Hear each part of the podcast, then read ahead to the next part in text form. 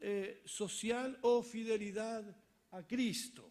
Ahí está el, el título que puse a esta reflexión y que está basado en el pasaje que delante nuestra hermana Jimena leyó muy bien allí en Primera de Tesalonicenses capítulo 3.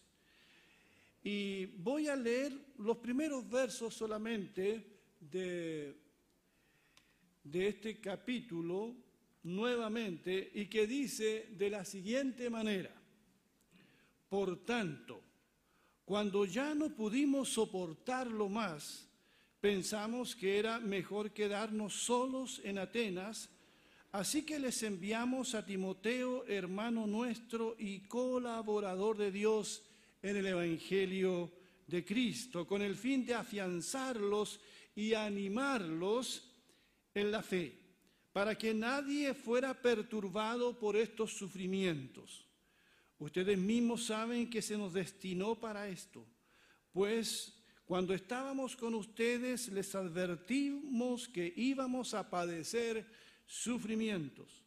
Y así sucedió. Por eso, cuando ya no pude soportarlo más, mandé a Timoteo a indagar acerca de su fe no, no fuera que el tentador los hubiera inducido a hacer lo malo y que nuestro trabajo hubiera sido en vano. Ahora Timoteo acaba de volver de Tesalónica con buenas noticias de la fe y del amor de ustedes. Nos dice que conservan gratos recuerdos de nosotros y que tienen muchas ganas de vernos tanto como nosotros a ustedes. Por eso, hermanos, en medio de todas nuestras angustias y sufrimientos, ustedes nos han dado ánimo por su fe. Ahora sí que vivimos al saber que están firmes en el Señor. Qué hermosas palabras de Pablo a la iglesia de Tesalónica y que también son para nosotros en esta mañana. Estimados hermanos y hermanas, siempre hemos de estar preocupados los unos de los otros. En lo que tiene que ver en lo material, siempre estar preocupado de qué necesita nuestro hermano o nuestra hermana. También en algo que hemos estado eh, preocupados y más que preocupados, ocupados en todo este tiempo, ¿verdad? Es en la oración de los unos por los otros. En esta mañana habíamos un grupo de hermanos allí unidos en oración orando por la iglesia. También hemos estado eh, ocupados en cuanto al crecimiento espiritual y desarrollo de la fe. Hemos estado creciendo juntos en el conocimiento de la palabra de Dios. El pasaje que he leído nos habla de la preocupación de Pablo por la naciente iglesia de Tesalónica. ¿Para qué decir? Eran tiempos muy, pero muy difíciles para los cristianos. La Biblia nos dice que Pablo y Silas habían llegado a esa ciudad en su segundo viaje misionero. Predicaron a Cristo y varios fueron los que se convirtieron, tanto hombres como mujeres en Tesalónica. Pero, como siempre, los enemigos de la fe armaron un tremendo alboroto, escándalo en contra de los cristianos. Así que los hermanos le recomendaron a Pablo y a Silas que abandonaran la ciudad, quisieron protegerlos. Eh, así que ellos salieron de Tesalónica y fueron a la siguiente ciudad más pequeña que se llama Verea. Pero también allá llegaron los que eran contrarios al Evangelio de Cristo. Y Pablo tuvo que verse obligado a salir nuevamente ahora de la ciudad de Berea. Pero salió solo porque dejó allí a Silas y Timoteo a cargo de los nuevos hermanos. Y Pablo se dirigió a la gran ciudad de Atenas. Pero estando en Atenas, Pablo estaba pero muy angustiado por la suerte que correrían los cristianos en Tesalónica y en Berea. Y dice el relato, por tanto, cuando ya no pudimos soportarlo más, pensamos que era mejor quedarnos solos en Atenas, así que les enviamos a Timoteo, hermano nuestro y colaborador de Dios en el Evangelio de Cristo, con el fin de afianzarlos, dice, y animarlos en la fe, para que nadie fuera perturbado por estos sufrimientos. Pablo no era de los que se preocupaba solamente. Pablo era de los que se ocupaba y, e hizo algo aquí. ¿Qué fue lo que hizo? Envió a Timoteo con el riesgo de quedarse solo él en la tremenda ciudad de, de Atenas. Envía a su colaborador Timoteo, de quien habla muy lindo en esta carta. Y la tarea de Timoteo eran dos. Primero, fortalecer la fe de los nuevos creyentes. Eso es lo que dice aquí. Confirmar a los hermanos en la palabra, en la fe de Cristo, establecerlos firmemente en el camino del Señor, que es lo que procuramos que los nuevos creyentes se establezcan firmemente en la palabra. La otra tarea era animar a los hermanos, alentarlos para que nadie fuera inquietado o turbado por las aflicciones que estaban padeciendo a causa de esta naciente persecución. Hermanos, amada iglesia, qué importantes son estas dos tareas. Fortalecer la fe y alentar en la fe a los hermanos. Amén. Y necesitamos hoy más hermanos que se involucren en esta tarea como lo hizo Timoteo y como lo hizo muchas veces Bernabé. ¿Se acuerdan de Bernabé? Un hombre que ayudó en esto a fortalecer la fe de los nuevos creyentes. Siempre habrá más personas para alentar que hombres y mujeres alentando. El desánimo es muy frecuente hoy. Pareciera que todo el mundo está desanimado. Se necesita.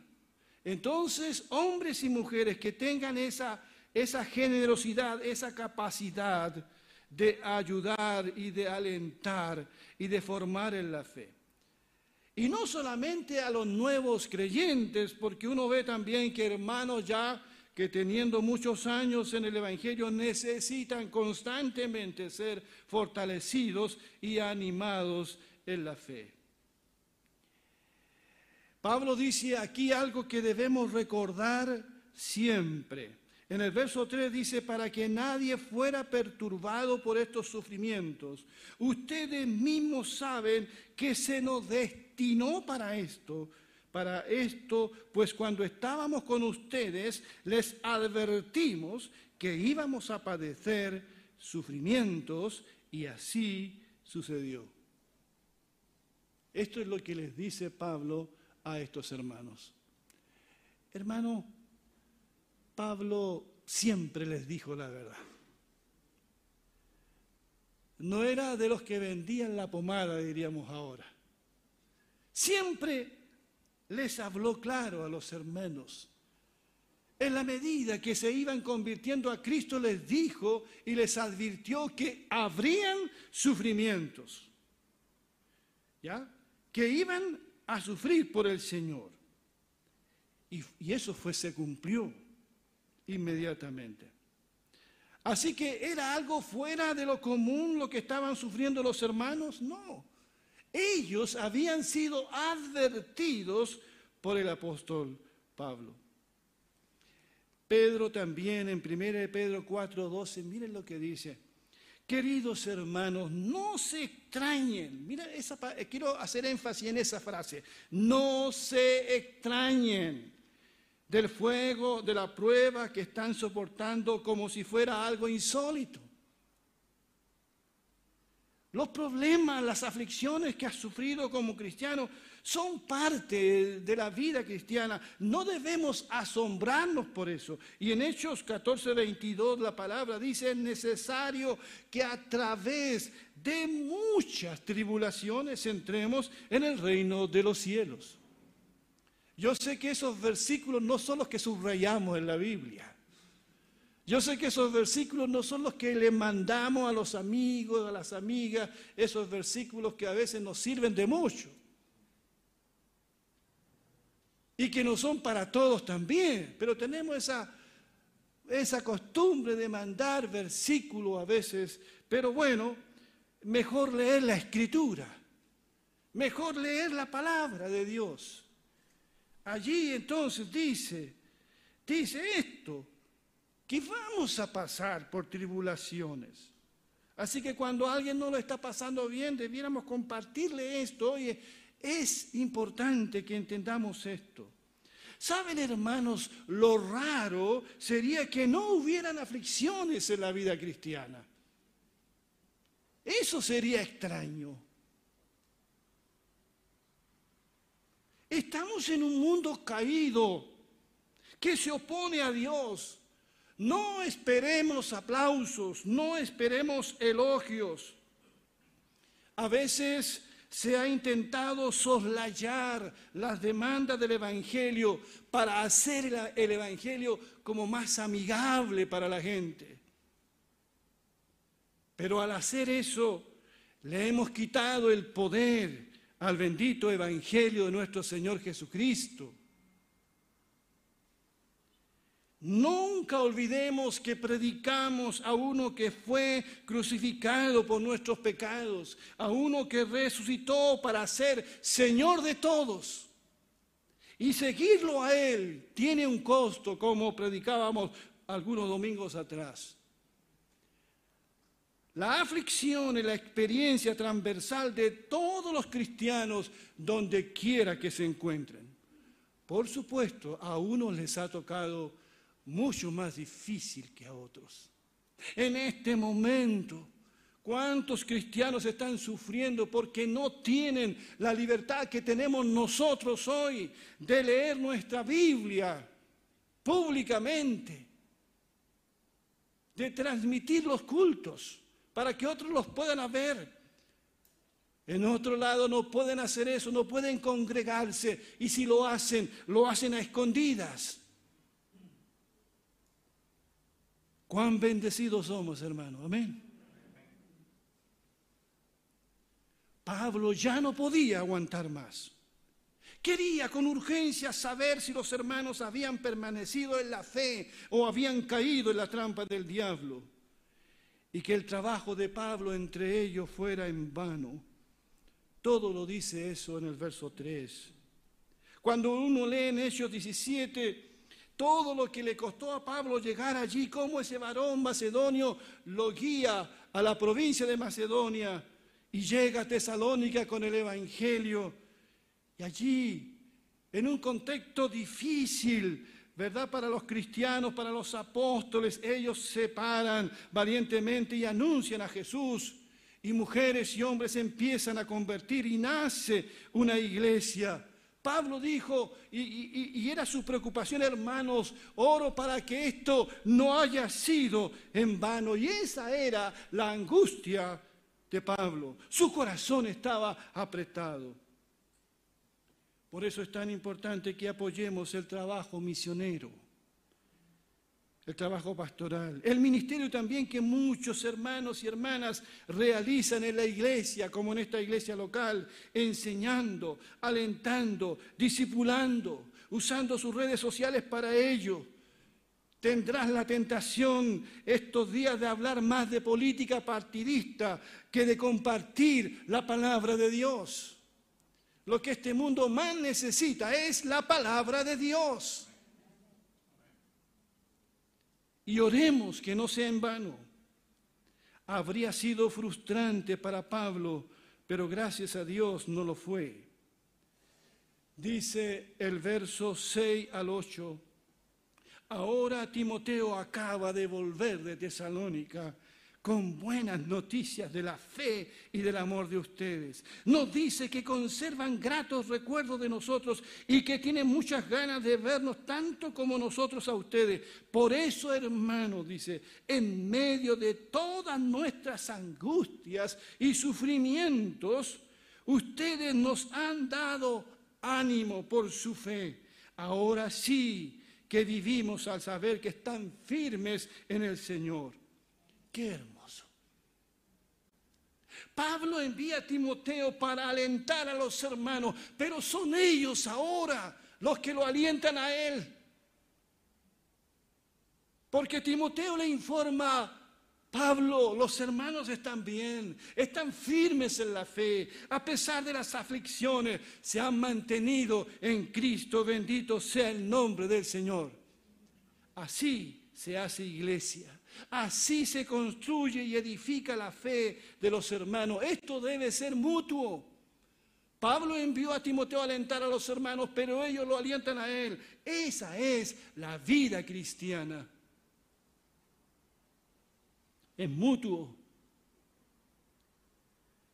Hermanos, hermanas, ¿se puede esperar este tipo de aflicción en los cristianos de hoy?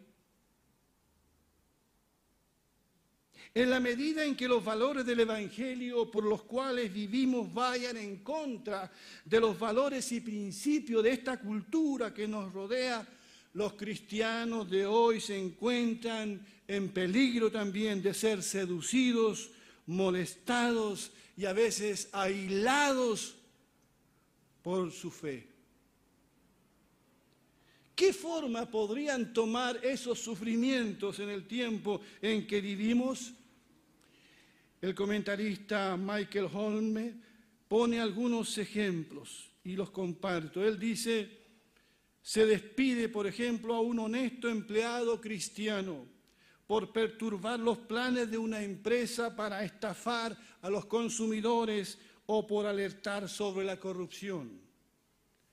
Estudiantes secundarios cristianos que experimentan hostilidad cuando asumen una postura en, un, un entorno donde el estatus social y la posición dependen enormemente de la medida en que uno utiliza el alcohol, las drogas o es sexualmente activo. Familias rechazadas por sus vecinos y amigos porque se niegan a aceptar la mentalidad consumista de nuestra cultura y con su negativa desafían implícitamente a aquellos que la adoptan. Agrego otros ejemplos. Cristianos que son molestados y tildados de faltos de misericordia por oponerse al aborto. Cristianos nuevos recién comenzando la vida cristiana, que experimentan presión religiosa, social, molestias como resultado de su conversión a Jesucristo. Fue lo que les pasó a estos hermanos de Tesalónica.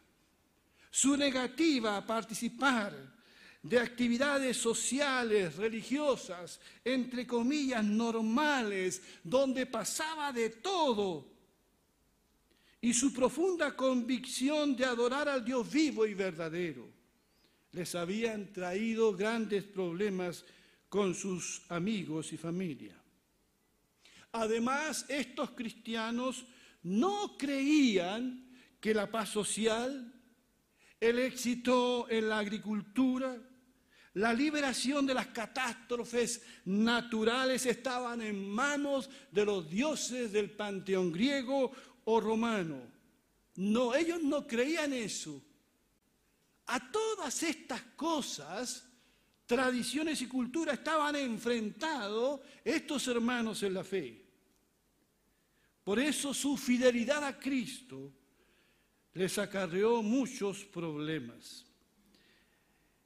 Leo en Hechos 17, 5 al 7, para entender un poco el contexto. Dice, pero los judíos que no creían sintieron envidia y contrataron en la calle a unos delincuentes, esos que nunca faltan, que formaron un grupo y provocaron un alboroto en la ciudad. Asaltaron la casa de Jasón, buscando a Pablo y a Silas para llevarlo ante la asamblea popular. Como no los encontraron, arrastraron a Jasón y a otros creyentes y los llevaron ante las autoridades de la ciudad. Toda la gente gritaba, estos hombres han causado problemas en todo el mundo y ahora han venido a causar problemas aquí. se hospedan en casa de Jasón y hacen todo lo que está en contra de los decretos del emperador, diciendo que hay otro rey llamado, ¿cómo llamado? Jesús. Les pregunto, hermanos, ¿pueden entender un poco los problemas que tenían estos hermanos?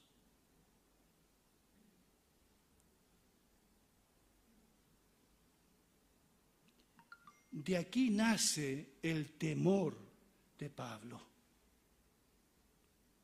de que estos hermanos no pudiesen soportar la presión social y que pudiesen flaquear en su fe, en su fe. Son muy diferentes las aflicciones de estos hermanos a las nuestras.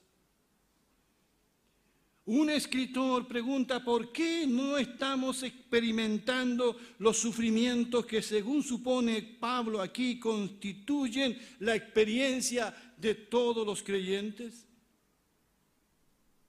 Quizás es porque nos hemos aislado en una subcultura cristiana, vivimos en una especie de burbuja, totalmente aislados del mundo sin ser luz para el mundo. Hemos sido bendecidos de muchas maneras y quizás estamos muy cómodos así, o no somos realmente serios en nuestro compromiso con el Evangelio y con los valores del Evangelio, especialmente los que Jesús enseñó en el Sermón de la Montaña, cualquiera hermano y hermana que sea la razón, debiéramos pensar en esto un poco y orar al respecto. Por eso es aceptación social o fidelidad a Cristo. Cuando nuestra fe sea puesta a prueba, como la de estos hermanos, ¿qué valoraremos más nosotros? ¿Caer bien socialmente? o ser fiel al Señor. Tener fe es importante, pero la fidelidad es superior. Hay muchos cristianos que tienen fe para todo. Tienen fe para esto, tienen fe para lo otro, no, si Dios me ayuda en esto, yo creo, pero no son fieles. Es diferente tener fe a mostrar fidelidad. Estos hermanos a quienes Pablo escribió estas palabras tenían fe, pero permanecieron fieles también. Yo sé que todos tenemos fe, todos, si no, no estaríamos aquí. Todos, un poquito más fe. Sí, yo creo que Dios me puede ayudar en este trabajo, en este viaje, en este problema que tengo. Todos tenemos un poquito de fe, pero hemos sido fieles al Señor. Hemos sido fieles a su palabra. Pablo ahora estaba muy feliz, muy feliz, rebordaba de gozo, estaba tan, tan contento, había como resucitado, porque sus hermanos permanecían fieles al Señor. Que Dios tenga misericordia de nosotros como iglesia y nos permita glorificar su nombre siempre. Amén. Amén. Vamos a ponernos de pie, por favor.